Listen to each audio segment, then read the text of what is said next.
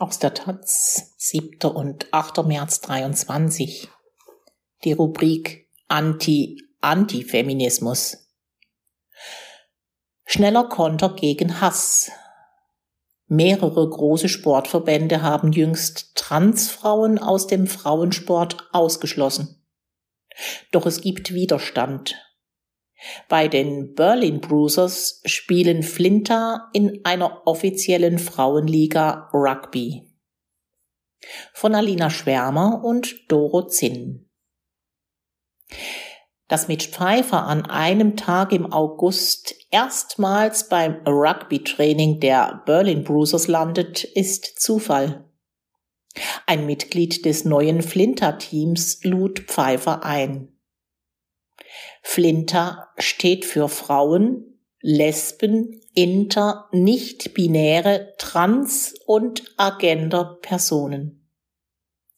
Das Team, im Frühjahr 2022 gegründet, ist das erste deutsche Flinter Rugby-Team überhaupt. Mitch Pfeiffer ist nicht binär, ist also weder männlich noch weiblich und nutzt das Pronomen they. Teamsport fand ich immer eher einschüchternd.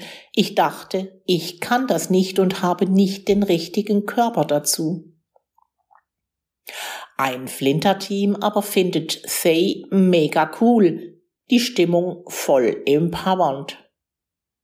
Nicht unbedingt der Sprachduktus, der sonst in Sportclubs herrscht. Die Bruisers sind die Nische der Nische.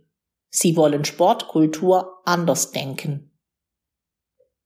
Bei uns im Team wird man die ganze Zeit angefeuert und voll unterstützt, erzählt Pfeiffer. Mein Trainer im Tennis hat uns angeschnauzt. Das gibt es bei uns nicht. Es gibt keine Körpernormen oder Ideen, wie man sein soll. Mitch Pfeiffer fühlte sich sofort angenommen. Das Team trägt Flinter nicht nur im Namen, es seien tatsächlich alle Identitäten des Kürzels vertreten. Seit Herbst spielen die Berlin Bruisers in der Regionalliga Nordost, einer offiziellen Frauenliga.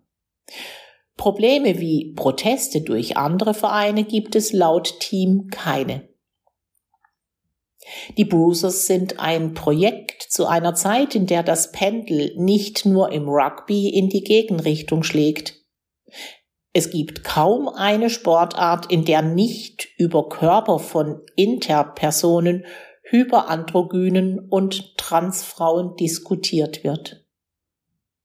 Es geht um vermeintliche und faktische Vorteile, etwa durch Körpergröße und Testosteronwerte oft ohne valide Studien und ohne ein real existierendes Problem. In Wettbewerben sind etwa Transfrauen im Gegenteil stark unterrepräsentiert. Bei der Diskussion handelt es sich um eine sexistische Kontinuität. Seit Beginn des Verbandssports haben Männer solche Frauen, die ihnen als zu männlich galten, von Frauenwettbewerben ausgeschlossen. Verbandssport ist Hüter eines radikal binären Systems. Frauen gelten ihm seit jeher als das unterlegene Geschlecht, das geschützt werden müsse vor Männern in Frauenkleidern. Diese Kontinuität verbindet sich mit einem transfeindlichen gesellschaftlichen Backlash. Mehrere Weltverbände haben 2022 Verbote beschlossen. Der Weltschwimmverband FINA, mittlerweile World Aquatics, verbietet Transfrauen die Teilnahme, sofern sie die Geschlechtsangleichung nicht vor der Pubertät vorgenommen haben. World Rugby schließt seit 2022 Transfrauen komplett aus wegen vorgeblicher Verletzungsgefahr für CIS-Frauen, obwohl keine Verletzungsfälle bekannt sind. Rachel Schneider, Gründerin des Flinter-Teams der Bruisers, sieht sich im Widerstand zur Regel. Ein Turnier in England, das Transfrauen ausschloss, haben die Berlin Bruisers abgesagt. Sie vernetzen sich, lobbyieren, informieren. Dabei will Schneider das Team nicht als Reaktion auf das Verbot verstanden wissen, eher als proaktives Schaffen eines Raums. Die meisten Ausschlüsse passieren in England, Wales, Schottland und Irland, erklärt sie. Es gibt aktuell viel Transphobie in Großbritannien und das ist in den Sport geraten. Aber in anderen Rugby-Ländern sehen wir das nicht. In Deutschland gab es vor allem von Frauen großen Protest gegen die Transfeindlichkeit. Sie drängten den männerdominierten Verband DRV, sich kritisch zu positionieren. Rugby der Frauen war immer ein sehr queerer Ort, so Schneider.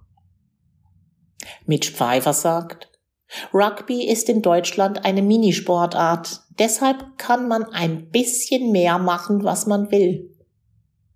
So reagierten die anderen Ligateams freundschaftlich und interessiert auf die Bruisers.